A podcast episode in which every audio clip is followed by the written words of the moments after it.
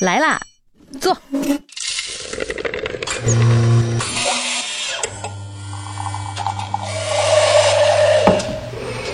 您的半拿铁，请慢用。让我想一下啊，八八几年？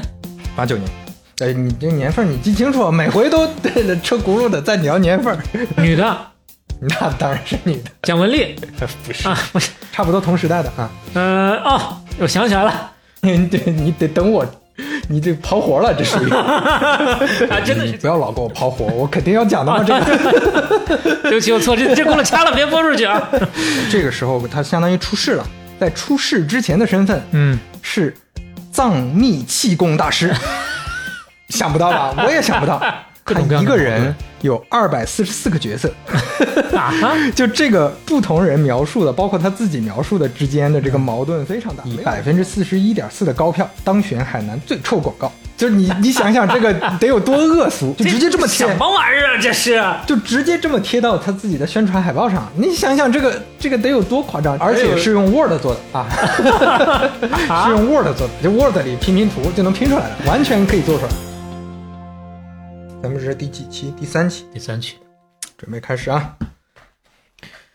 三、二、一，半拿铁第三期开始。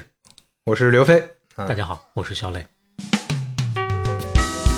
对，今天我们决定尝试一种全新的录制方式，哎，因为之前我们是拿着大家都看着一样的稿子，大家去讲嘛。这次我们是盲盒式的录播课方式，就是这次的资料和文稿都是我准备的。那，肖磊呢是到现在为止都不知道要讲啥。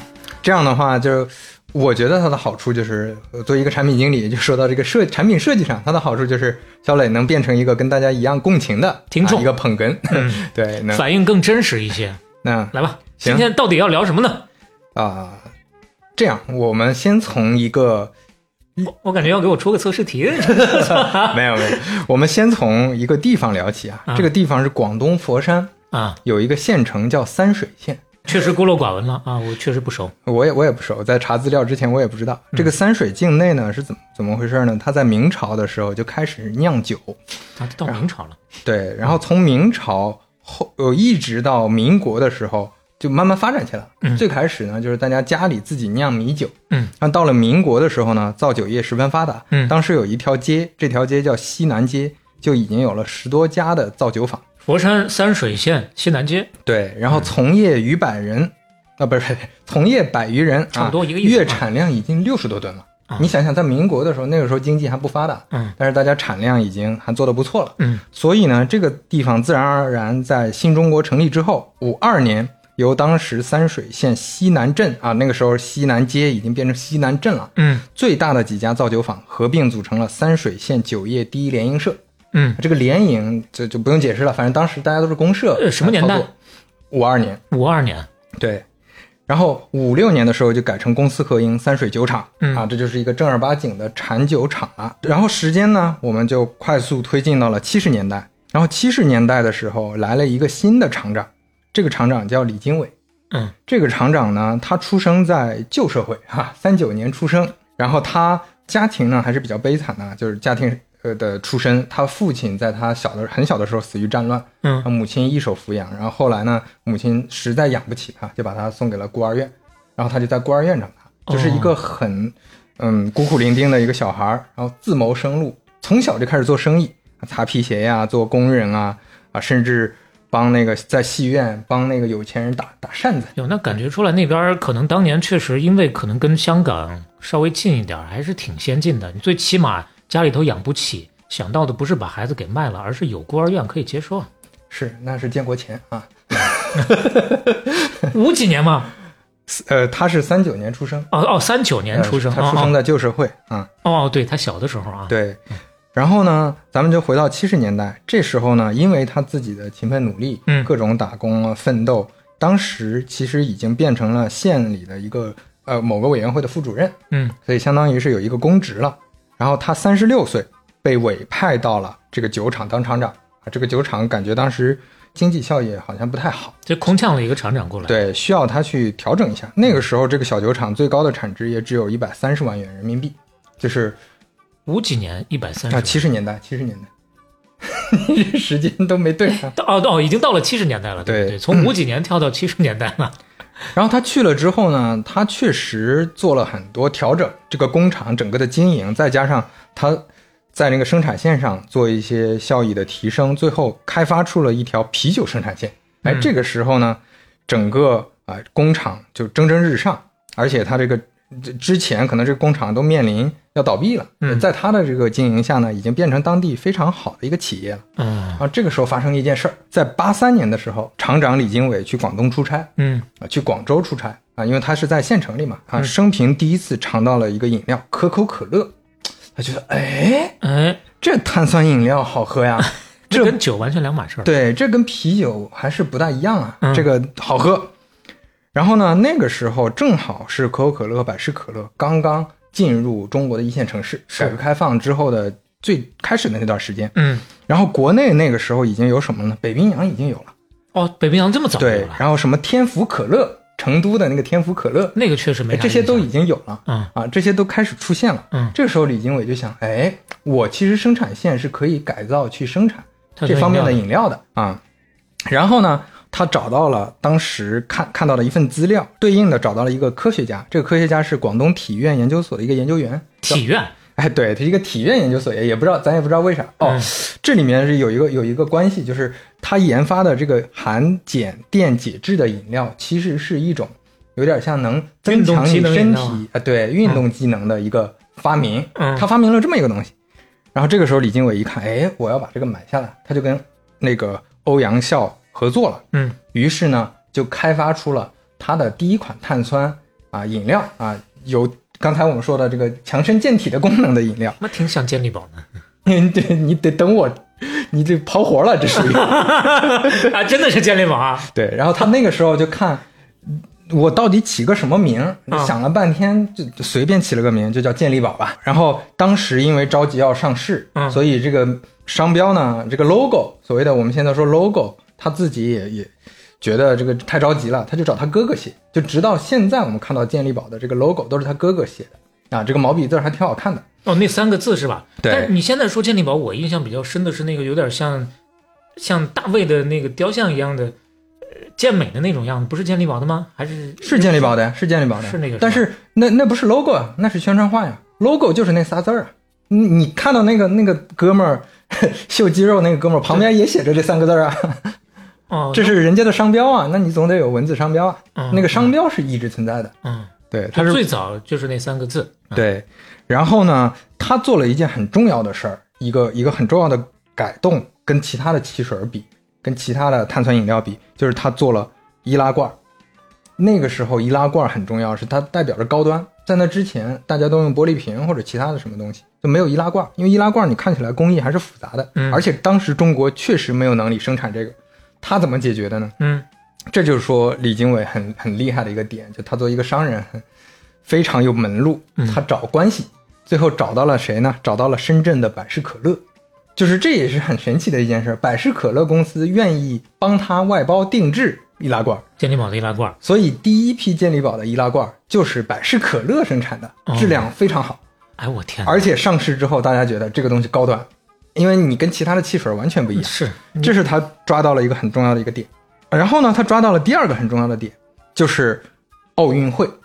中国一九八四年，刚才我们说了，八三年他尝到这个呃这个汽水饮料嘛，所以嗯八三年底八四年刚刚把这个饮料做出来，嗯他就是想参加这个奥运会。一九八四年洛杉矶奥运会，中国奥运会代表团在建国后第一次出征，嗯而且当时他只花了二十五万元就拿下了这个赞助权，就是中国代表团的啊官方饮用饮料。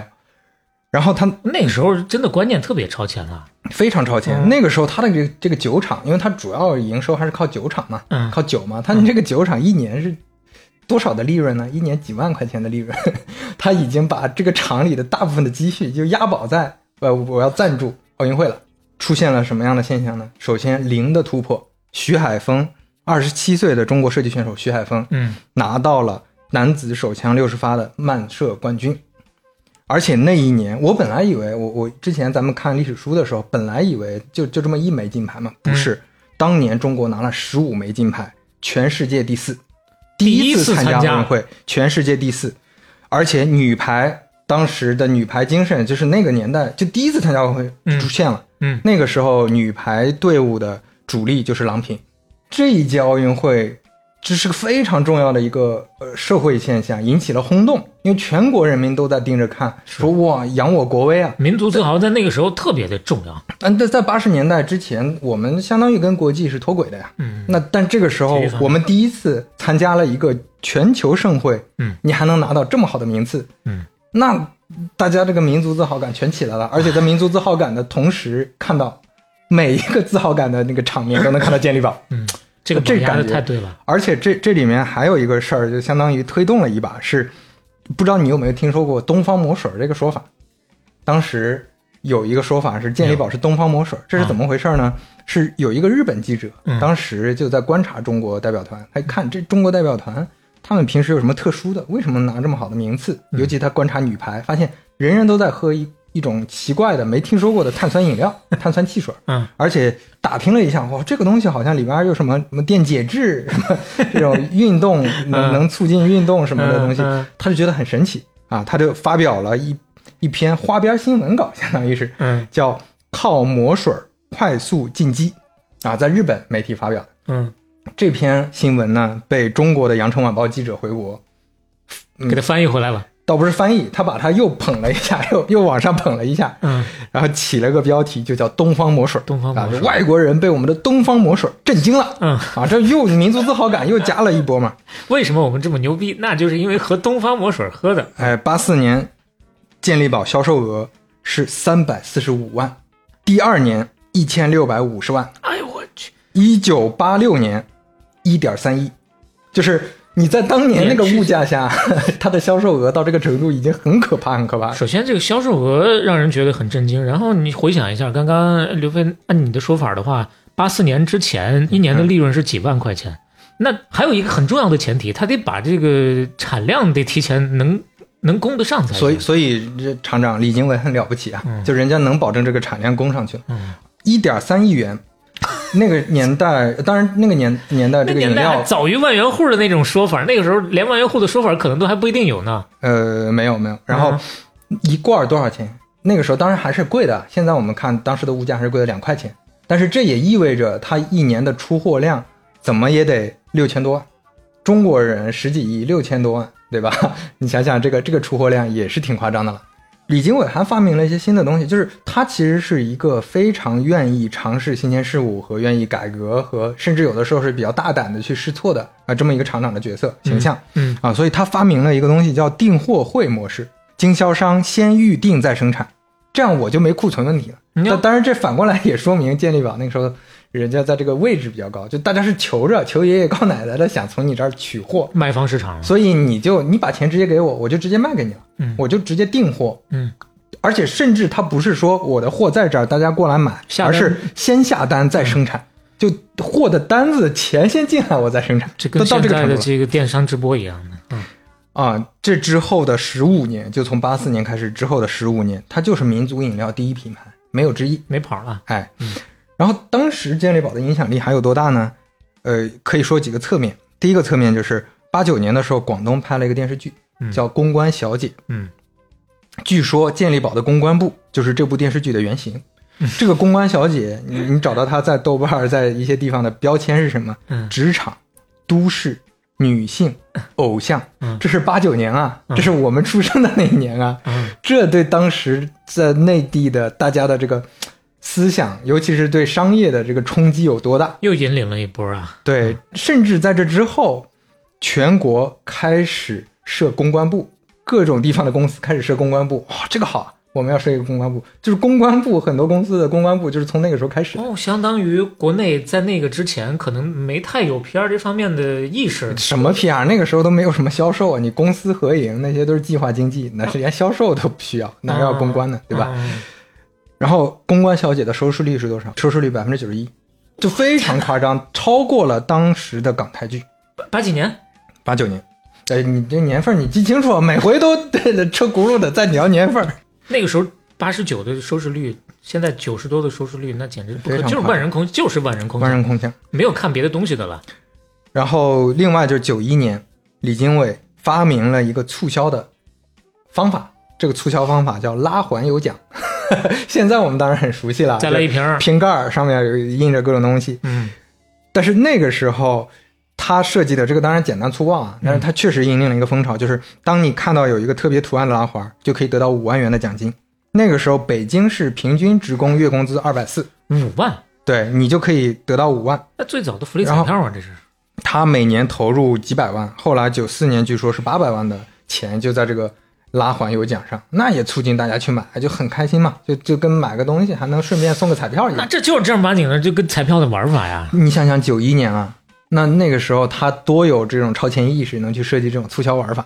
五万块钱 对，哦，因为呃，在这儿稍微多说一句啊，你就说他这个拉环儿，确实我印象不深了。但是你像当年大家印象比较深的，像以康师傅为代表的打开瓶盖的那个，咱刚刚说的那个再来一瓶儿，大家应该印象很深。但是最近这些年确实是越来越少了，那这背后确实有原因。我们小时候可能也有印象，包括这种的瓶盖上的再来一瓶，包括吃其他的膨化食品的那种再来一包，它的包装上有些人慢慢的就找到一些不同之处，啊，他就专门去买。还有人说拿那个手电筒照着，能看出来再来一瓶那个瓶盖不一样，就全部是再来一瓶，还引发了一个黑产，你知道吗？就专门有人找到那个瓶盖的生产厂家，来，你给我照着这个再来一瓶，这个给我造一批，造完之后啊直接就找经销商，找经销商拿经销商也分不出。来啊。呃，其实他跟经销商算是某种意义上的黑产合谋，啊灰色地带的合谋。我六折给你，你找厂家兑钱去，就搞得厂家最后就不敢搞这个东西了。是但是你像他这种的，呃，这一个给五万的这种，他跟再来一瓶这个性质完全不一样，因为他那个时候可以打击黑产。对啊，它的这个风控的成本要小很多。对啊，就你一共没几个，你你哪怕是你看刚才说的八百万嘛，你其实风控成本也就是也就是四百个人嘛，你把全国这四百个人找出来，单定向的去收他这个资料也可以天哪。这 那个时候可能也不需要有有那么多的防伪的考量。啊、那个时候李经纬、三水县、健力宝，真的是在全国是一个非常重要的一个符号啊，就跟现在可能咱们聊马老师啊，对吧？马斯克、这这几位，马化腾这几位马老师差不多啊。时代骄傲啊！嗯哎，那个时候三水县就有一句话叫“三水人每发一百块钱工资，就有四十六块钱是健力宝带来的 ”，就到这种程度，它是整个这个县的税收的重要来源了。能感受到当地人提起健力宝的那种自豪感了，就像现在你去到宁德一样，一问宁德时代大家啊那边那边那边我带你去，什么那种感觉啊。九四年的时候，健力宝庆祝创业十周年，李经纬包下了整个广州所有的五星级酒店，大宴宾客，彩旗从广州一路插到三 上百里之外的三水。我的天呐，那个时候，健力宝的销售超过多少钱？咱们刚才说了啊，咱们刚才说了，三年是一点二亿一九八六年的时候是嗯一点三亿，啊，一点三亿啊，这个时候九四年的时候销售额超过十八亿元，又又十倍了，已经是。嗯无人可及啊！嗯，就就这么夸张。哎，这个时候咱们就要讲到为什么之前想做这个话题，嗯就是因为你肯定也好奇一个点，就为什么后来健力宝就有点衰落，嗯对吧？我们喝喝都喝不太到，然后好像听到它的声音也越来越小，啊是，这就涉及到后面发生的一系列事件，让这个品牌就很可惜的走上了一条下坡路。其实是有方法论能总结出历史原因的，是吧？不是单纯的没有长没有那么久长青的品牌那么简单。这里面其实是一些很有意思的故事，它跟人有关，跟当时发生的一些事件有关，但未必是商业经营的单纯方法论的问题了。啊、咱们就接下来就要聊，它开始到顶点了。九七年的时候，李经纬在广州做了一个健力宝大厦，这在当年也很少见。那嗯当然，现在我们看到比较厉害的企业都是自己造大厦嘛，嗯嗯这互联网公司基本上都有自己的大楼园区。嗯，李经纬在九七年造这个健力宝大厦，九九年开始启用，这变成了一个非常重要的转折点。为什么呢？刚才我埋了一个伏笔，那个伏笔叫三水县每个人发一百元，就有四十六元是健力宝带来的。啊，现在他那你搬到广州州去了怎么办？你要想啊，那个时候他是公私合营的工厂，请你来当厂长的，嗯你是一个雇佣制。啊，健力宝的股东是三水县政府，你现在要把你的主要的业务和人才全都挪到广州去，你这是什么意思？这里面就涉及到很敏感的这个问题了。地区财政问题了。另外就是，呃嗯，他中间其实有有一个不可弥合的矛盾。你想想，李经纬他是什么人？他现在已经是甚至是全球商业圈的一个领袖人物了。嗯他赞助了奥运会，包括后来的亚运会。嗯他现在是全国的明星人物，嗯然后他是放眼全球的，在想他的这个商业的路径。嗯，他肯定是要要规划，说我未来是不是要做全球领军的一个商业品牌？品牌。嗯，但是三水县人家不是这么想的，这中间的这个矛盾是很难弥合的。当然，这个咱没有很具体的当事的资料，但是可能当时一些沟通什么的也没处理好，嗯反正是有出现了一些裂痕。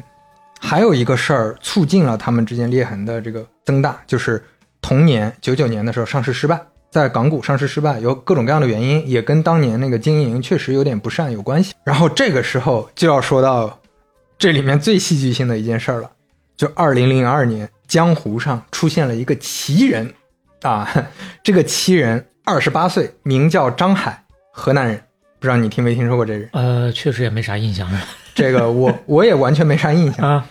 这个奇人讲到他后来跟健力宝的各种关联，你肯定是想这个人是不是个投机倒把的商人，嗯，是个什么什么样的？我在猜会不会涉及到什么商标问题之类的。呃，那那不会，不是啊他那那那公司经营权还是在三水县政府嘛，我不可能因为商标打败你。这个奇人是个什么奇人呢？这个奇人他对外之前的身份，在这个时候他相当于出世了，在出世之前的身份嗯，是藏密气功大师，想不到吧？我也想不到，藏密气功大师就是他还不是河南去。他还不是正常的气功大师，人家是藏密。嗯，密宗的是吧？你的，我跟你说几个他的这个这个侧面描写啊，嗯人家自己说，四五岁的时候开始跟着开封相国寺的方丈净严法师学习佛法。四五岁的时候，嗯十五十四五岁的时候已经成为了一个专业法师。然后呢，他还讲他有一个老师 是西藏的活佛夏日东活佛，嗯他在西藏待了两三年。嗯那个时候他十三岁，但这两个对不起来，咱也不知道为啥。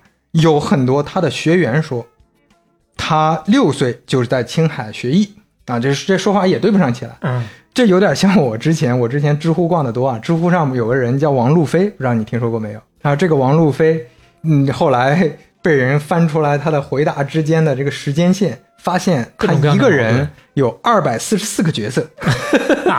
就这个张海给人那种感觉，就是不同人描述的，包括他自己描述的之间的这个矛盾非常大，没有人知道哪个是真的。还可以再加一个侧写的一个一个信息，非常好玩。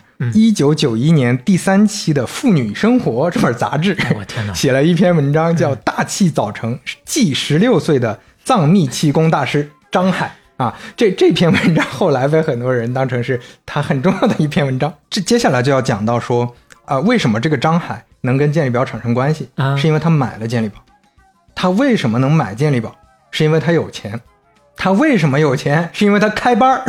所以人家藏密大师不是说挂个牌子，说我挂个大旗，我来经营你公司，你就要我，而是我我手上有好几个亿，你你要不要卖？那也太有钱了吧？张海那个有钱夸张到什么程度啊？就首嗯。首先，他身上有很多官方背景。九二年十二月的时候，河南社科院嗯。藏密瑜伽文化研究所成立，藏密瑜伽。张海是所长。嗯。啊。后来张海在湖北山庄开藏密高级班，嗯。每个人几百元的学费，嗯。而且是流水席，非常多的学员。嗯。据说当年他是几百万、几百万的赚，身家都是几千万、几千万的有，就到这个程度。所以他非常传奇的一个点，就当时呃《南方人物周刊》嗯。专门写了一篇他的专访，嗯。这里面他用了这么一段话，就很多人在猜测，说他是不是啊上面有关系，对吧？人家上面有人儿，嗯嗯。还是说他到底是不是那个什么高科技某一个投资公司有一个姓张的大佬，嗯。他的私生子，嗯。对吧？是不是有一个国外的什么大师在指挥他当国内的代言人来操作这个事儿？嗯他是不是跟某个国家的领导人有什么秘密的关系？等等等等，就是关于他的传说非常非常多，就这个人非常神奇。但是这个神奇，我感觉啊，更重要的还是因为跟他自己的自我的这个吹捧啊，吹包装啊，自我包装，非有非常大的关系。超级大忽悠的那种感觉啊！你真正的忽悠到一定程度之后，把各方全都给控住了，那真的你就找不到真相是啥样的。对，再加上咱们刚才看那个纪录片讲八六年嘛，八六八七那几年，气功开始兴起，对，那大家就觉得气功大师可能真的是很厉害的一帮人。那会儿全社会都有那么一个热潮嘛，大家对他的认可度确实会比较高，没有太多人去怀疑他背后究竟有什么样的道道。哎，没错。所以这个张海呢，他从藏密大师赚到钱之后，人家要转型了，人家正正式转成了一位投资人。零零年四月的时候，他经营的这个凯蒂公司，凯蒂，深圳凯蒂公司嗯收购了深圳东方时代科技有限公司，他占百分之七十的股份。嗯然后这个东方时代刚刚入主了三十六所名牌大学共同发起的中国高科，所以这个东方时代是一个非常有品牌的科技为主的投资公司，嗯背后有非常多的官方的背景。嗯然后在这一年，二十五岁的张海成了中国高科的董事长。就是当时整个可能全球算下来，这种重要的企业里面，这么年轻的董事长也非常少见。嗯所以这个时候，咱们就回到健力宝这个这个时这这个时间线上来。嗯零二年的时候，健力宝经营不善，很多负债，三水政府呢跟李经纬之间的关系也有点不好。嗯三水县政府决定出售健力宝，而且用公开招标、拍卖的形式出售。哦，李那个时候就其实已经在走下坡路了。对，在走下坡路了。而且当时三水政府是期望通过换一个总经理，呃，咱们不知道他当时怎么想的，是不是换个听话的还是怎么样的？但是他是期望能来拯救一把的。嗯然后，所以当时李经纬呢自己当然也想买了，但是他没有钱，他肯定也要联系资本嘛。嗯所以他正在联系新加坡的资本，嗯他联系到了新加坡的资本，然后他跟张海变成两个很重要的竞标方。就是他自己要把这个公司买下来，那我变成我自己的公司嘛。嗯嗯嗯这个时候，张海因为趁虚而入，而且这个人很年轻，对吧？又加上他之前有长期的这种讲课的经历，嗯估计三水县政府这些人立马就被那个说服了。嗯拍卖仪式上，李经纬失败了。当时的李经纬仰天长叹，那个照片是被可能就是中国商业史上很重要的、很重要的一个照片。照片，嗯回头我们放到那个 show notes 里边。我看一下。哎，非常经典的一个照片。嗯。啊，就是咱们刚才说的这个很有创新精神啊，一直一路把一个濒临要完蛋的酒厂嗯。改造成了全球呃至少是全国驰名的一个品牌。对行业的标杆啊，然后现在一路有这么一个下场。嗯，对。这这种心情，所以咱咱们先说张海这条线啊，张海花了三点三八亿买了百分之七十五的股权，嗯但是呢，他实际上肯定没有这么多钱，嗯。所以他的这些钱是乾坤大挪移来的，嗯。就这边借点，那边借点，然后有一些骚操作，最后反正能把这个账上先能有这些钱了，嗯。各种互相质押贷款啊、借款啊等等。嗯，资本操作了。然后他其实呢，作为投资人，之前还是可以的，他投了几个很很很著名的企业，嗯。平安银行、兴兴业银行啊。这几个，其实他投的还不错。嗯那你可以说人家有钱了，可能真的是有认知能力，真的投的还不错。但是真的经营一个工厂，这需要的是另外一种能力了。这个张海是肯定跟不上的。而且你拿了这么多的钱，而且背后还有很多这种嗯你埋下的坑，嗯你这个业务一旦经营不善怎么办？嗯结果就是他经营不善，他把先把那个业务线上各种中层都换掉，嗯他按照自己的思路瞎搞，其实之前的算是某种意义上的投资人，但是现在呢他，变成一个经营业务的人，掌舵人了啊。对。嗯然后董事长张海，健力宝董事长张海，嗯于两年后，仅仅两年后嗯就被免职啊！三水县政府，呃，呃董事会也看不下去了，给他免职了。嗯然后因为业务不太行，所以他的那个钱也出问题了，因为他钱是东墙拆西墙，这都是私下里一些灰色地带的东西。嗯。你比如说你你在一个公司，你手头有一亿，你暂时借给我，嗯。咱们说好一年之后我还给你，嗯。这个时候你就不露声色的把钱给我，嗯嗯，大家都不知道公家的钱嘛，然后最后你还能多赚点。嗯。你之前都是这么说的好好的嘛，嗯那现在公司经营不善，钱还不上了，嗯。坑越来越大，坑越来越大，最后张海二零零五年三月二十四日被拘捕，零七年被佛山中级人民法院以职务侵占、挪用资金两项罪名一审判决有期徒刑十五年。这不过才三十岁啊，这会儿。零八年二审改判有期徒刑十年，然后一一年，其实你看才过了三年，啊，他就提前出狱了。嗯为什么呢？因为你你你就说张海这个人真的很传奇，假造立功材料，他在监狱里远程操纵别人，帮他假造了一份非常牛逼的立功材料，这个立功材料直接给他减了一大半的徒刑，啊，让他在一一年的时候可能都没做完一半，就提前出狱了出狱之后立马逃往海外，到现在都没回来，因为他这个事儿后后来很快就曝光了嘛。啊，那肯定要抓他，但是他就在海外再也不回来了。这个张海就，呃，结束了他的 这健力宝的这个职业生涯，嗯。就短短的这几年间。然后，零七年，台湾统一集团收购健力宝，一六年，统一集团又把健力宝卖给了中信资产，啊，所以现在相当于是中信资产下面在管这个公司，嗯。在经营这个公司，嗯，啊，所以现在变成了一个呃我们看到的这个样子。中间那些年因为各种骚操作和各种很就就没法讲的事情吧，最后让这个品牌大受影响。现在慢慢我们看到恢复元气了，就我们再看到它的官网啊，看到它在公共视野下的一些宣传啊、营销啊，慢慢都起来了，就说明这个公司开始进入正轨了。嗯啊，咱们就要回到一个，呃，现在听起来就感觉还还是有点让人感感叹的一个事情吧，就是李经纬这这条线。哦李经纬还有故事，结局我们要讲一讲嘛。嗯李经纬在签约仪式，就是健力宝被卖给张海之后的第九天，嗯脑溢血，进了医院，从此下身瘫痪。哎呦我天，就是九天，就你刚才说的，就我自己的孩子，我辛辛苦苦把他弄起来，九天之后，脑溢血进医院，永久瘫痪。气坏了，而且当当年被人举报贪污，住宅被监视，嗯。那个时候就开始被人告了，相当于是软禁状态，因为他那个瘫痪嘛，就一直就医，直到一一年，也就是很多年后过去了，才宣判，判了十五年。但是因为他身体有问题，就保外就医，这个是可以的。但是他他辛辛苦苦建起来这么一个厂，就他他被判这个事情具体我没研究，但是大概其是他早年因为有一些比较大胆或者比较还是时代问题嘛，时代那个时问题的代对吧？那种性质的企业留下了一些能对被被人会是那个诟难定性的一。些事儿，对对中间还要讲一个事儿，就当张海经营不善被换掉之后，嗯那个健力宝这个整个公司人心惶惶的时候，嗯呃三水县政府还把李经纬又请回去做报告。李经纬坐着轮椅去跟大家说：“大家安心。”就去把他的最后的这个余热也发挥到了极致。就是我我劝大家一定要好好做，咱们这个就是他对这个厂实在是特别有感情。你要我就我肯定就不回去了。就你你当时当年这么搞我，对吧？我还帮你。就只剩健力宝这三个字跟他有关系了。你当年的老人估计这一批但但是你说换也换完了，对，但是你说工人等等的这些，估计还是有很多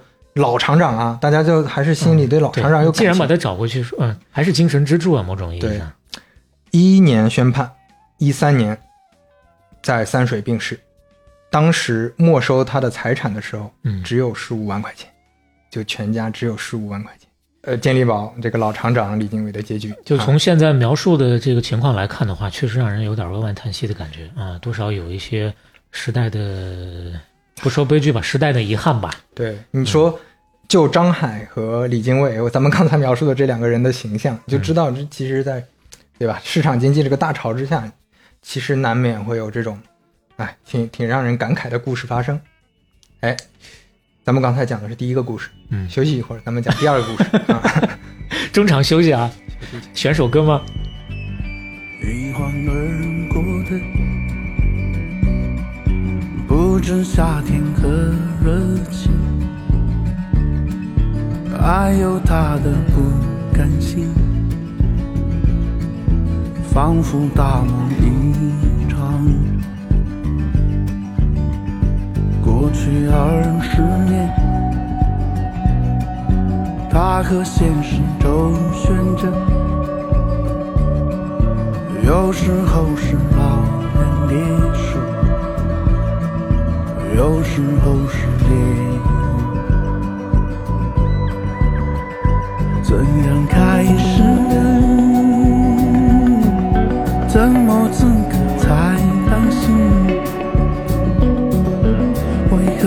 的名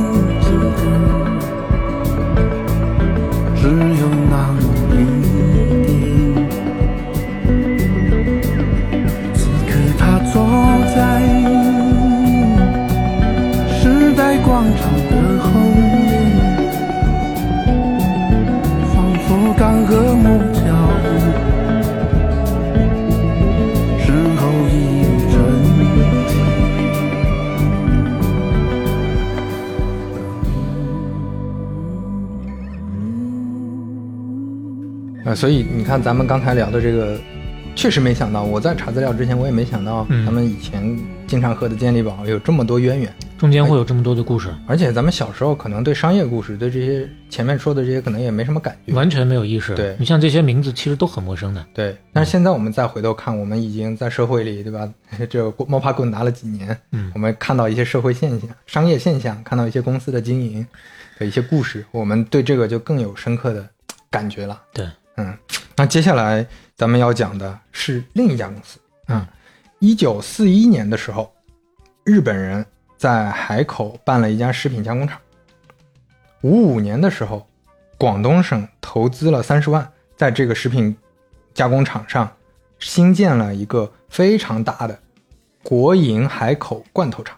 广东投资跑到海口，哎，八一年到八五年，这个海口罐头厂连年亏损，眼看完蛋了，跟刚才的故事、这段的故事何其相似。基本上一样。嗯呃，这大家都知道嘛，就八十年代初下岗潮嘛，就国营体制改革，你这个工工厂，你的这个产能跟不上，对吧？你这个工厂效益不行，那你就被市场经济淘汰掉了。那在这可以稍微给大家介绍一部电影，叫《替省的八四八五年》，没看过的大家有兴趣可以去看一下，在那个背景之下的一个小小的，跟现在说到的这个商业背景，或者说跟司法背景都有关系的，蛮有意思的故事。哎，当年这个海口罐头厂差到什么程度？嗯原来七百二十万的这个家产，只剩下两万块钱，就眼看就要不行了。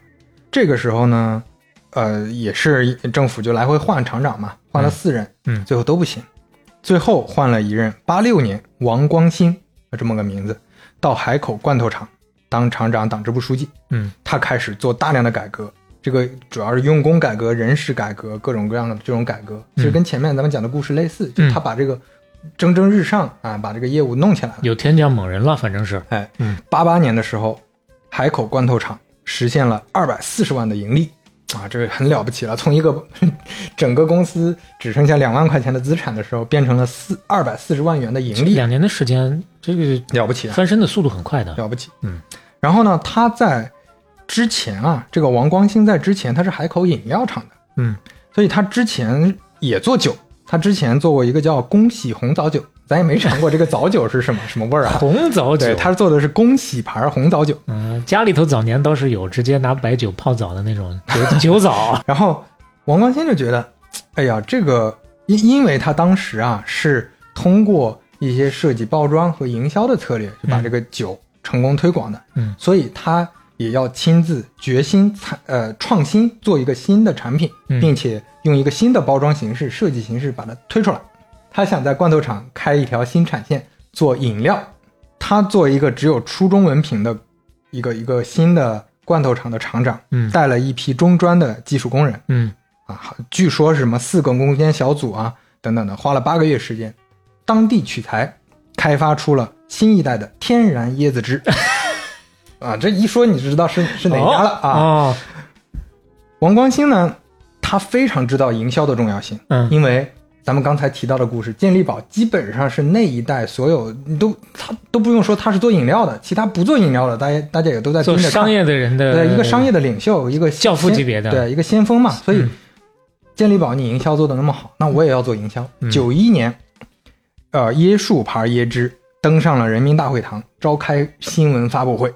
我们要发布新产品，这个我也是没想到的。我我总以为乔布斯那种新品发布会嗯是国外的，就这近几年什么从老罗，从我前老板老罗之后才引入中国。我没想到九一年，就有这么搞的，而且是在而且是人民大会大会堂堂啊、嗯搞新品发布会。嗯非常成功，非常成功。那个时候，椰树集团，而且人家是海口，对吧？大家都有对海海口那个海南的这个椰子天然的有这种认知度。认知，嗯全国的经销商都是拎着几十万的现金就在门口蹲守，就跟健力宝那个差不多了，非常火。那个时候啊，它这个厉害的地方还在于，其他国家可能都没有生产这种椰汁的，因为它开发的这个是能保鲜的真正的天然椰汁，其他地方开发的是这种椰汁味儿的饮料。时至今日，我都还不知道它原来还有这么深的技术壁垒呢。对它，据说啊，有世界上当时唯一一条最先进的全自动智能椰汁生产线，啊、那那就在九十年代啊，你看看，但说实话啊，个人感受上，那椰树牌椰汁跟咱直接喝椰子确实是，嗯嗯两个感觉啊啊！当然不光椰树牌了，就现在咱喝到的这些个椰汁，跟直接喝椰子也不是一回事儿。当然可能是技术的原因吧，啊，呃，这这个时候要给你普及一下了，啊椰汁和椰子水是两个东西。是概念本身就不一样。我买过椰子水，就是上回好像啊对对对带你喝过对，对那个叫椰子水。啊，椰汁就跟葡萄汁一样，你不能说葡萄就是葡萄汁，汁是榨出来的。榨出来的对，所以它啊，连外头那层也也有的。对它，所以它是通过处理嗯做出来的啊。嗯嗯，对对对那那就完全可以解释这个问题了。对。嗯然后呢，说像那椰树牌椰汁也是，嗯，蒸蒸日上，对吧？一嗯炮而红。椰树牌椰汁和椰树牌矿泉水被国家赋予中国名牌产品啊还有。椰树牌矿泉水呢。，对，那那人家椰树牌这个公公公司，椰树牌这个公司生产了非常多的产品 SKU 也很多。嗯对，在那个全国比较成功的还是 椰汁椰汁啊，对对，现在想想，所有的呃零售的啊，这这个不管是饮料也好，还是食品企业，确实产品线都很多，只不过出名的就那几个啊。对。然后九五年，海口罐头厂正式改组为椰树集团有限公司啊，变成一个现代化企业。九五年，对，但是这之后呢，这之后椰树牌椰汁相当于是一直还是比较稳步发展的，嗯它不像我们刚才提到健力宝发生了那么多故事，对人家到现在都还是龙头企业。这个椰树牌儿这个公司就没有太大的这些嗯起起伏伏的故事，但是咱们还是得聊一聊它在现在后来发展过程中遇到的一些事情或者一些变化。是啊，第一是营销上，他做的确实很好，就他一直在主打一个产品定位，就是不用椰浆，不加香精。嗯椰浆就是那种浓缩的果汁嗯那些东西，我不用，我就是自己熬的，自己煮的，就是用鲜椰肉榨的。不是，话说就这个东西，至少对我来讲，我真的没有太多的这方面的认知，那你你感受不到。你看到香精和不添加香精，你肯定有认知嘛。它这是个健康饮料啊。嗯现在的果汁，你说那个很多果汁，什么 NFC 浓缩果汁，嗯那也是主打这个概念嘛，就是健康。啊啊啊，是非压缩还原的，嗯那主要是这个概念，当然现在我们看好像也也挺常见了，嗯果汁上。但是之前我们喝的什么汇源果汁这些不是的，它是要加很多香精和这种果浆的。嗯啊，对吧？这个产品定位到现在为止是一直立得住的，这是一个点。另一个营销上非常好的一个点，呃，当然在在早期和在现在它产生的效果不太，呃，产生的最终效果一样，都很火。但是早期和现在不一样的是，口碑什么的呃，不是早早期它的设计风格很新潮。啊，其实我们现在看到的那个设计风格，在当就是当年的非常新潮。啊，刚出来的时候，过了三十年还是这样，还是这个样，大家就会觉得，哎，这个哇，怎么这个么简单土新土新的是吧？对，特别土，但是反而产生了额外的效果，就大家会拿着这个恶搞。是，但是你你你你看，这就是有意思的一个地方。只要你品牌，大家恶搞的不是你的这个品质，嗯，恶搞的是你的包装设计，嗯那无关痛痒，对吧？对大家反而觉得好玩带带热度呢还能，对，你看这个包装，这个这个有意思，对吧？甚至很多人现在做海报都用椰树牌椰汁的这个风格做海报，嗯这也挺好玩的。嗯这个包装设计，当然前段时间大家也讨论过啊。从零五年开始，包装整个椰树牌椰汁的包装设计就是王光兴亲自操刀的啊，亲自操刀，我就而且感觉就特别能理解这个事情，而且是用 Word 做的啊，是用 Word 做的，就 Word 里拼拼图就能拼出来的，完全可以做出来。所以你看，这就很有意思，这就跟前面咱们说上对上了。就王光兴他在之前做酒的时候，就一直觉得包装设计啊，嗯这个营销啊，这个设计、产品创新一定要亲自抓嗯啊。现在就还是亲自抓，但是效果还不错。但是他亲自抓的另一个东西，效果就不一定好了。这个东西就是低俗问题。这个低俗问题还不是从这两年开始的，一直这两年有点越来越被大家诟病了。对，九九年的时候，当年的春晚广告里面，一位衣着清凉的女郎啊，端着一瓶椰树牌椰汁，嗯字幕打出了“每天一杯，白白嫩嫩”，那是在央视上。嗯，就已经开始出现这个，现在看起来好像有点擦边球就。那会儿还没有所谓的从小喝到大是吧？马上就有了，马上就有了。到就刚开始出现的时候，还是每天一杯白白嫩嫩。然后从那年开始，整个营销风向就变成他们发现这个奏效啊，我估计在当年可能确实比较奏效，嗯因为那个时候大家还是在接受接受新鲜事物的时候，觉得这个好像是开放的一种方式。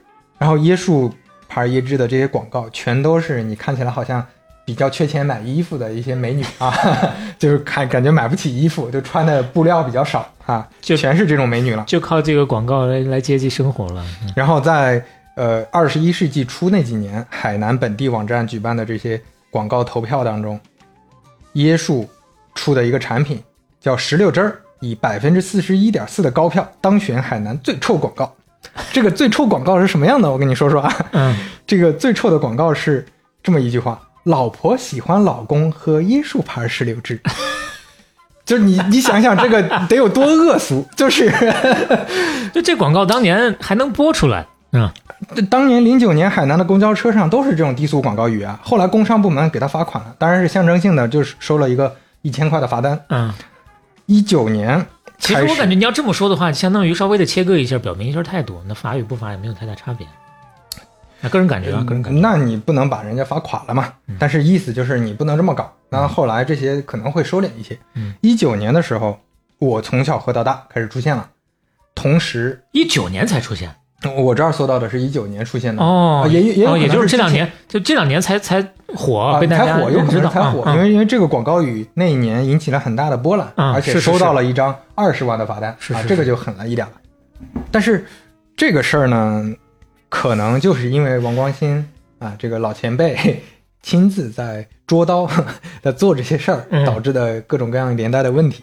你说我从小喝到大，这个我们现在天天看到这个，对吧？丰满的穿的衣服很少的女女的形象代言人在那儿，我们现在看到的都是她实验之后好像还能投到一些 比较大众的地方或者一线城市。啊，哦，就有些还有各种灰度测试呢。呃，不是不是，这个我不知道啊，啊这个我不知道，但是我能看到在一些地方，啊那就更更过分了，啊更过分了。比如说有一个海报上面这么写的：用椰汁擦乳，每日多饮椰汁都能使乳房饱满，就直接这么贴什，么玩意儿啊？这是就直接这么贴到他自己的宣传海报上。你想想这个这个得有多夸张？就就我都不知道他怎么为什么非得这么写，为什么非要走这个方向是吧？嗯，就就不像样，不像样。而且这个大家的批评是在于说，你还不是一个普通的企，你要是一个地方的企业，对吧？你你要这个是名不见乡镇企业经传的小企业也就对你无所谓，当地人反正大家呵呵当成玩笑也就行。你是个民族企业，对吧？你前面说了世界唯一自动化生产线啊，你去讲一些民族品牌的概念，人家一看中国的民族品牌排全全国前十、前二十的这么个品牌啊，从小喝到大，白白嫩嫩，这这怎么认知这个这个国家 这个国家的商业？这么多的标签儿，嗯，结果呢，连年的罚罚不罚的吧，还还没起到根本性的效果。哎，所以就是确实，这可能是他现在面临的一个比较大的问题，因为已经出现有很多人讲了，就是你这个口味不错，嗯但是我不会送人，对吧？我送人的时候，那个 这多尴尬呀！一个大大一个穿穿着这么少的一个女的，怎么怎么样？这背后呢，我我其实查到了一些资料，让你感觉说这个王光兴这老前辈呢，人家可能就是这种品味 或者这种风格啊，就一直就是这种打法的。你看他们的内部期刊的这个封面，啊我给你看一下，回头也放到 show notes 里啊。这个内部期刊的叫《椰树人》，这个封面上写了一句话：嗯二十五年天天打球，强身健体，精力充足，从不畏惧艰难曲折。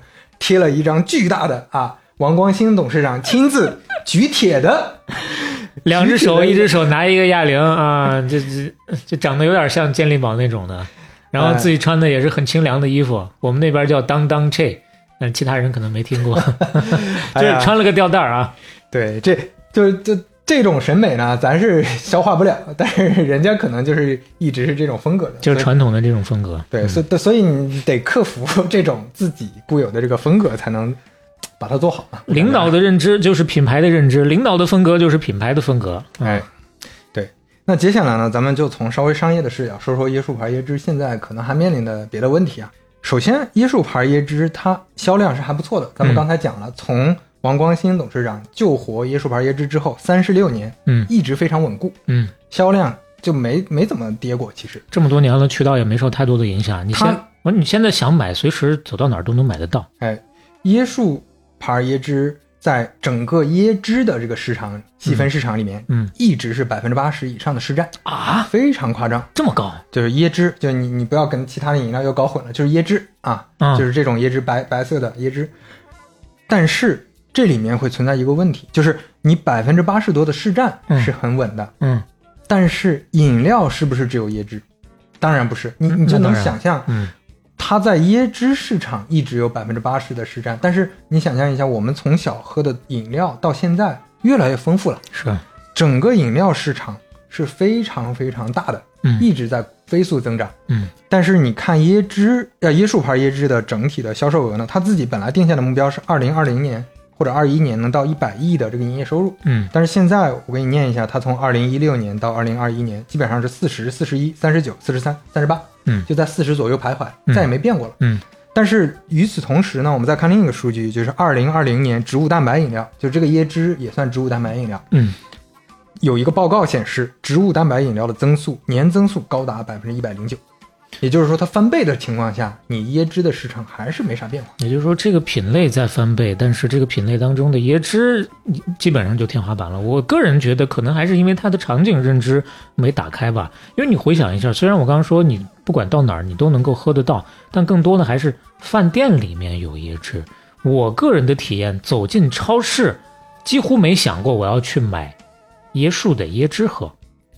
这我就不知道了，啊 这我那那这咱也不知道你你可能也没买过了。你这么说的话，这是个人体验纯个人体验做渠道，嗯这是属于做渠道的问题。对啊，就是它的渠道，但但我觉更多的还是得根本还是场景的问题，根本还是场景问题，就它不创新了。嗯这里面还，我觉得是需求和场景会有更大的问题，因为渠道这个事儿，其实椰椰树牌一直在铺路这么久了，人家不缺渠道，它可能存在的问题是，你可选的东西多了的情况下，喝这种甜的东西，已经不是能那种风尚了。嗯，你想想对健康的认知的对啊，你想想这几年元气森林，嗯对吧？各种无糖、零度饮可乐，嗯这些是变成一个一嗯个风尚，嗯而且淡口味的会，嗯，大家受更受欢迎一些。对椰椰树牌椰汁它本身还是浓一点，是我是更倾向于这种场景需求的区分变化的。嗯就我们从另一个视角说，一九年的时候，椰树牌椰汁在蛋白质饮料当中的市占不足百分之十，其实就相当于蛋白质饮料、植物蛋白饮料这个市场是非常大的，嗯但是它一直占很少一部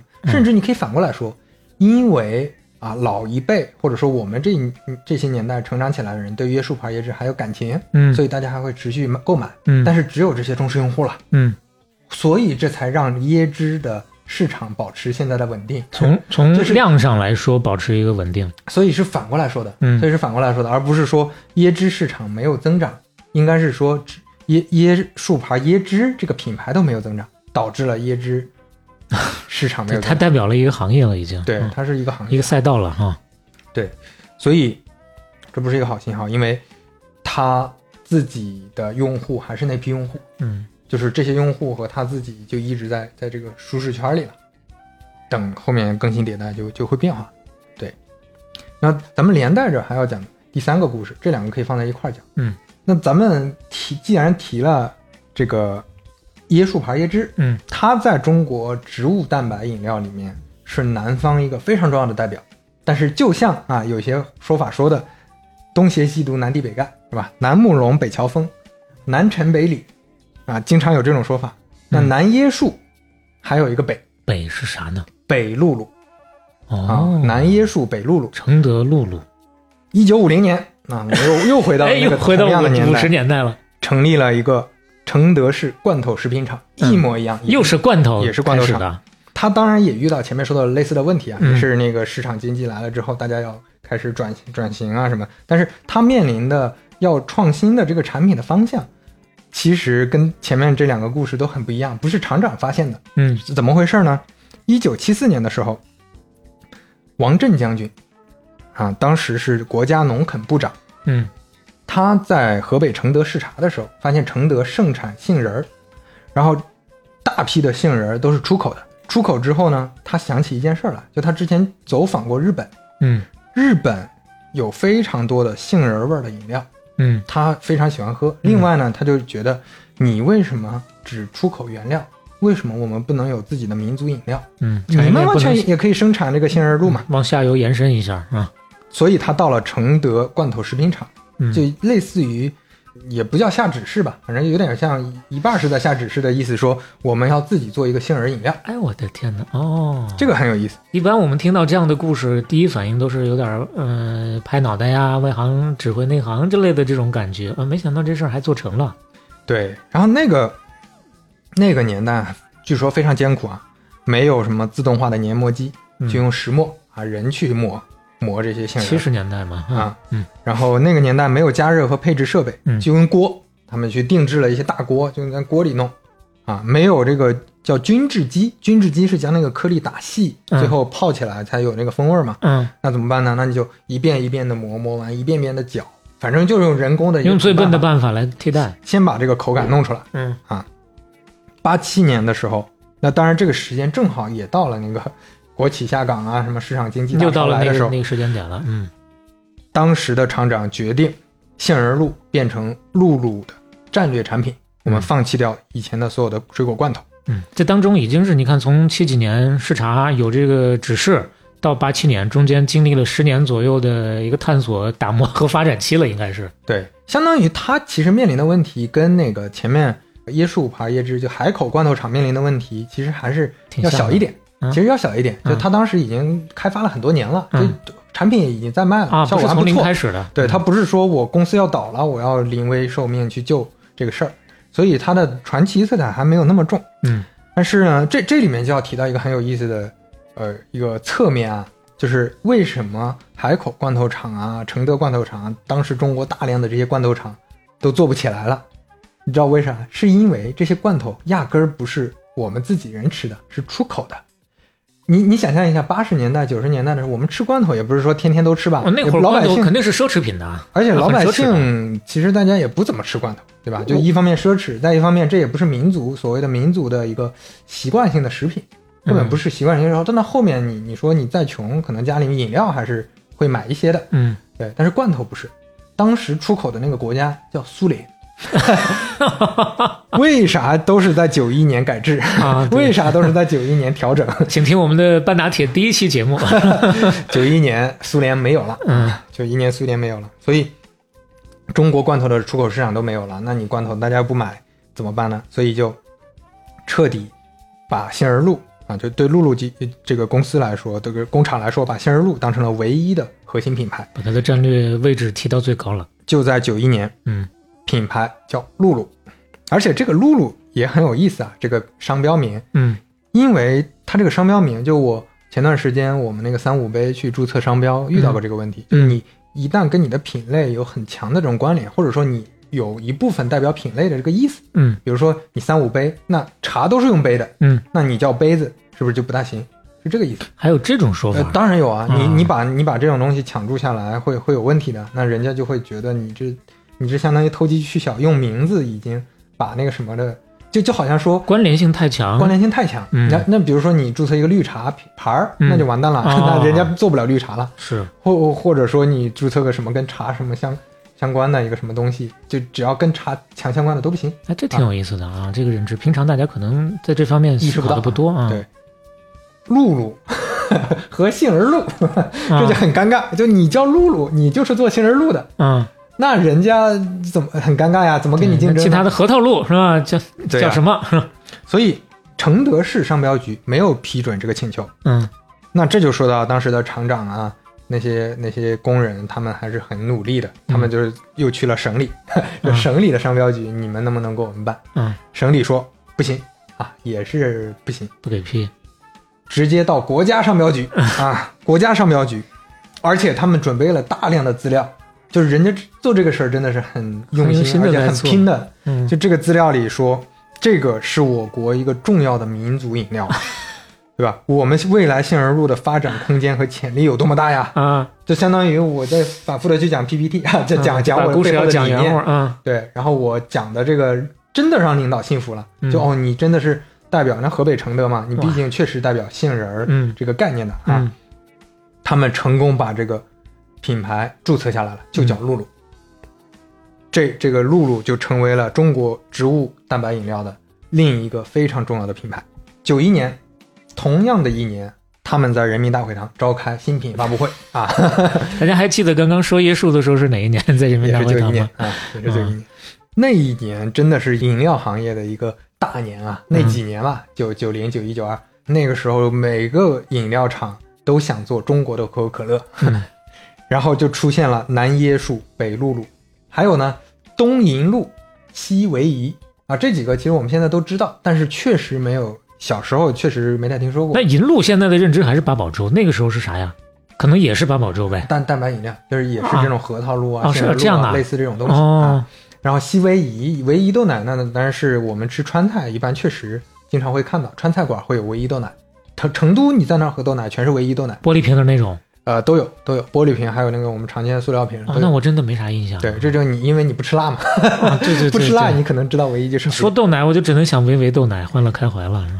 然后这这儿就要提到说，呃，露露杏仁露，它当时也有一个很重要的一个转折点，或者说很重要的一个营销的一个方法。嗯，就前面咱们有都都提了健力宝啊、椰树牌椰汁，他们都有自己的这种故事。嗯，露露的故事是什么呢？找代言人，他请了一个非常非常重要的代言人，不知道你还有没有印象？让我想一下啊，每一个露露杏仁露的这个封装上都会印他，就到现在都会印他。女的 那当然是女的，蒋雯丽 不是啊，不是，有有呃同时差不多同时代的啊。呃，哦，我想起来了，张国立的媳妇儿，靠，哪有这么说的？张国立媳妇儿是谁？叫啥了一下许晴，啊？不是张不国立媳妇儿。哦，许晴啊，哦哦，九几年，这件事儿当时有多成功呢？就是许晴正好是事业的上升期，一直到巅峰期完全覆盖，嗯而且当时像什么《笑傲江湖》啊、《盖世太保》、《墙口下的中国女人》啊，一直在霸屏，一直是在央视一套反复播放。你像对我们这个年纪的人来说，起码我的认知对他的认知，那你一定是从《笑傲江湖》开始瞬间爆发的。她就是当时的国民女神，嗯。这甚至都没有之一，嗯。就是一个国民女神的形象。嗯。而这个国民女神就印在我们每天触手可及的这个这个露露杏仁露上啊，这种感觉啊，人家还是挖到金矿了啊。而且他们是互相成就，嗯。是非常厉害，就是有点像这就是手办，对吧？嗯。你能放那那现在当然我们条件也成熟了，我们随便能把明星照片弄到家里手机里，对吧？对。但当当年那我那只要他的照片你搞不到的嘛，就这个就跟那个什么从小喝到大那个 照片完全不一样了啊，性质不一样。这这个照片非常厉害，高雅多了。这个一直到现在，这相当于二十多年、二三十年，一直都是很重要的代言人。哦，现在还是啊，所以那个时候，甚至就有人说嘛，许晴就是露露，露露就是许晴，就甚至有些人以为这个人就就是外号叫露露，或者说这就是许晴自己家产的杏仁露啊，这都有可能的，都是那么所以。说这个代言的程度、紧密程度，嗯很多这种露露的呃消费者吧，嗯他们都会觉得这包装不印许晴，我是不买的，这已经到这种程度，非常夸张。呃，接下来呢，咱们就也也要也要从商业视角说说这个露露杏仁露面临的问题。是就包括许晴作为代言人，其实也反而变成了一个问题。其实就像前面说的，椰树牌椰汁这个设计，当年好像是很新潮的，对，现在反而变成了问题。嗯二零二一年，我们的国家植物蛋白饮料市场规模是一千多亿，露露杏仁露的营收是二十五亿，啊，占比已经不多了。嗯，你能从这两个数据就能看得出来，椰椰树牌椰汁比露露还要稍微稍微一点，好一点，但是占比也不高、嗯啊，而且非常非常相似，简直就是一毛一样。露露牌杏仁露在杏仁露市场占市占份额百分之九十，就是 那一毛一样，就跟约束牌椰汁一毛一样，就是相当于杏仁露就是露露，就是杏仁露，但是杏仁露这个品类已经又变成了老的忠实用户在买，其他人没有人在新增了。哎呀，是啊，你说起来，你说椰汁的话，我还能想起一些其他的品牌。说实话，杏仁露，你让我想别的牌子，我都想不起来，就真的只能想到露露。哎，对，这就是说到现在饮料市场在急速扩大，人人都喝得起饮料了。我记得小时候，你看小时候我们喝饮料是奢侈品啊，嗯，现在年轻人那一天两瓶饮料很正常，是对吧？那在饮料市场这么疯狂扩大的时候，这两个市场还在，对吧？固步前锋，那这个就就有点有点很尴尬了。那这背后呢存在的什么核心的问题呢？嗯第一个问题啊，其实是一个官司问题。啊，官司问题是怎么回事呢？这就要讲到南露露、北露露啊。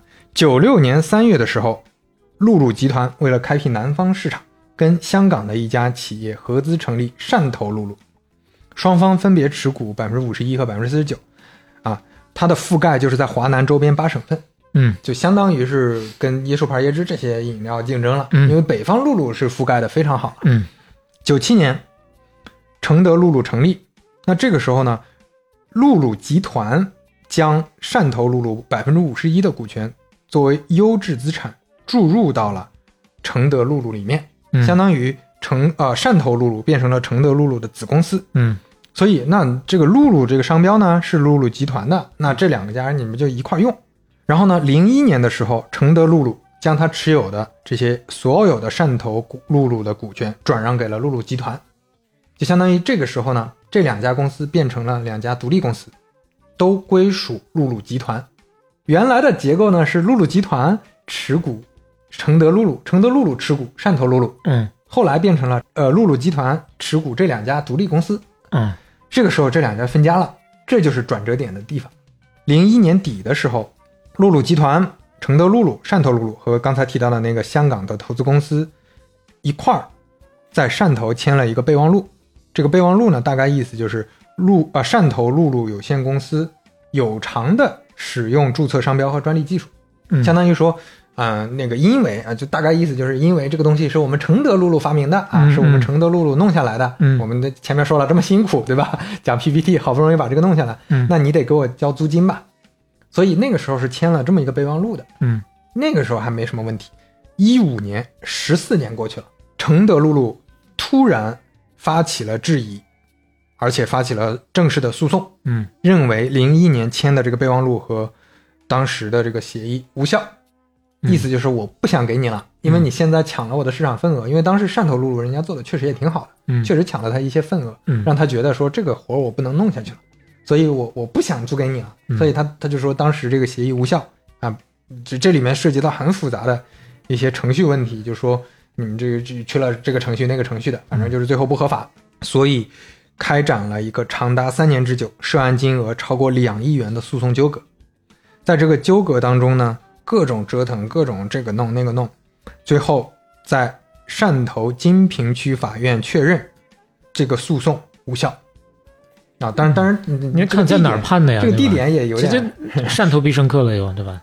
对，这就有点像腾讯你在南山区对吧？嗯就是必胜客嘛。是，但是我我当时看到这个金金平区，我还去搜了一下，这个嗯金平区确实是汕头的啊。嗯 这个是，所以这个可能是中间的一个原因，但是当然也可能确实这个事儿上承德陆路也不是特别占理儿，嗯，因为当时你就是签字方之一嘛。嗯你虽然说程序不合法，但是你当时是不是知情？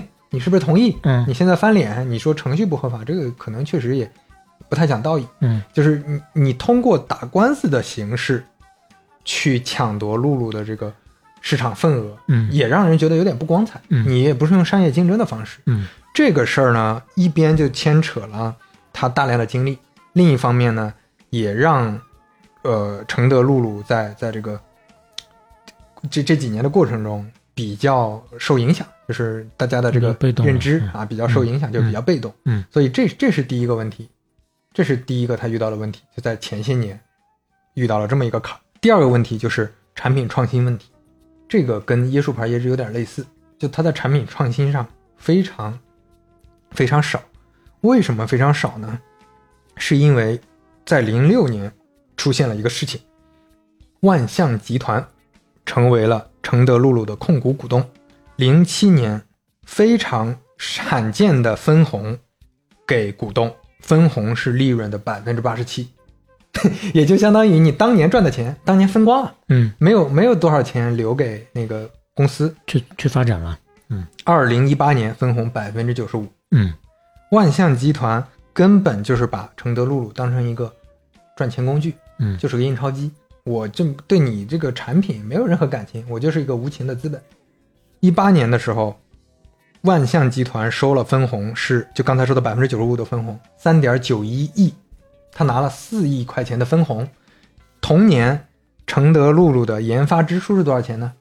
一千万。几乎没有研发投入了，这就已经是你这个，这刚才咱们也提到了，承德露露一年它它的营收怎么也是四20多亿二十多亿呢？嗯这二十多亿最后只拿一千万嗯来做研发，那几乎就相当于没有。然后虽然后来承德露露说我们研发投入较往年增长百分之七十，那也就是一千万变两千万，那？没有什么很本质的区别。嗯所以，呃，这个就变成了一个很重要的问题。从一五年开始，承德露露的销售收入跟椰树牌椰汁一样，到了一个高点，它的高点是二十七亿，到现在就是二十亿出头，就再也没变过了。然后因为没有开发新产品，它面临可能比椰树牌椰汁还严重的一个情况。椰树牌椰汁它的主要产品的占，至少它 SKU 多嘛，嗯。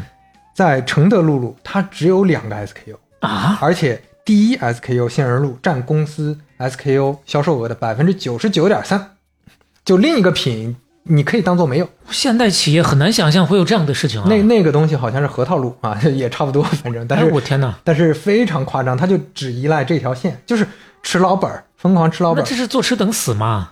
的第三呢，就是涉及到营销和销售的问题了。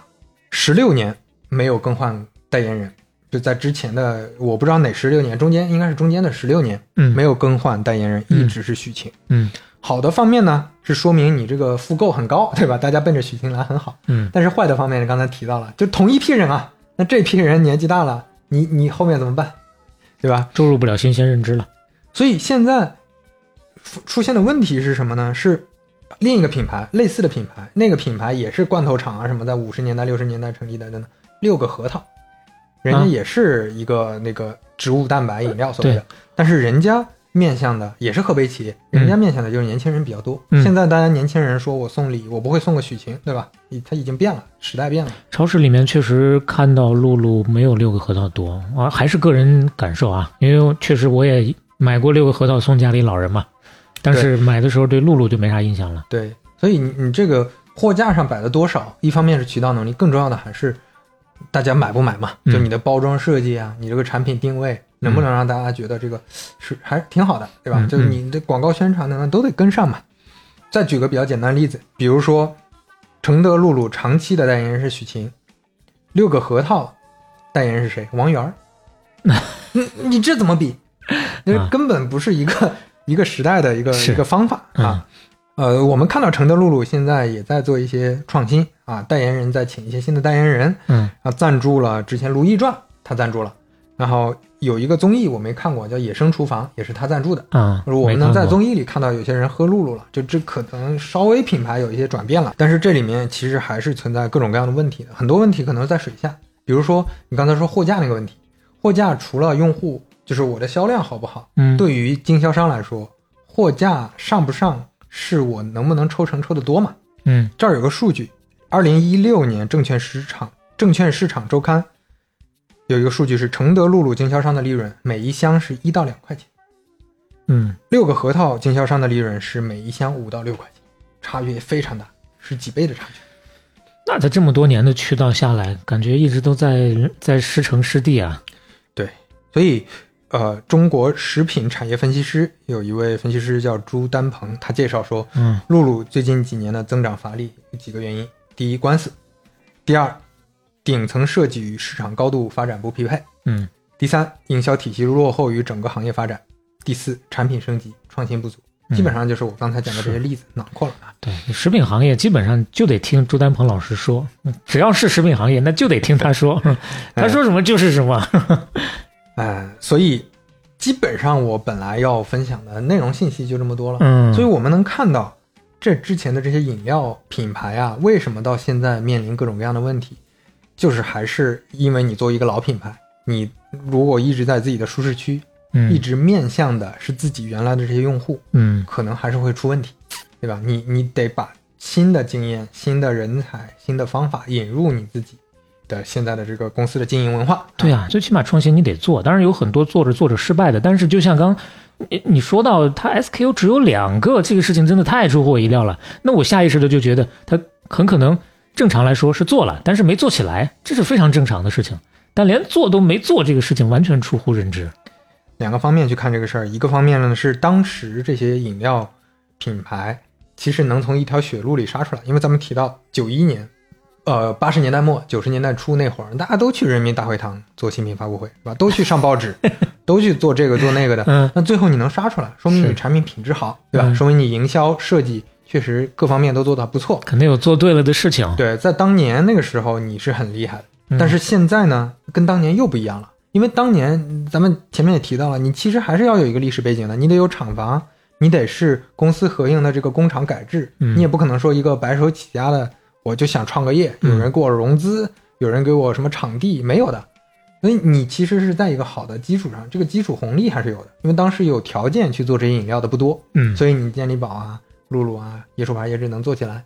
那做起来之后，嗯，这已经三十年、三十多年过去了。那这三十六、三十七年之后，这么说的话，已经寿命很长了，已经很不容易了。你对你在这个新的市场经济里该怎么发展，能不能持续发展？因为就像前面提到的，我我现在是倾向于认为，就是一些老人，呃，老也不能说老人，就中老年，嗯那我们当年的这些爱买这两个牌子的人，嗯爱买这三个牌子的人在买，这是童年记忆。但是你如果不创新，做一些新的，不管是 SKU 还是新的一些啊、产品理念的东西，是是很难在嗯后面去发展下去。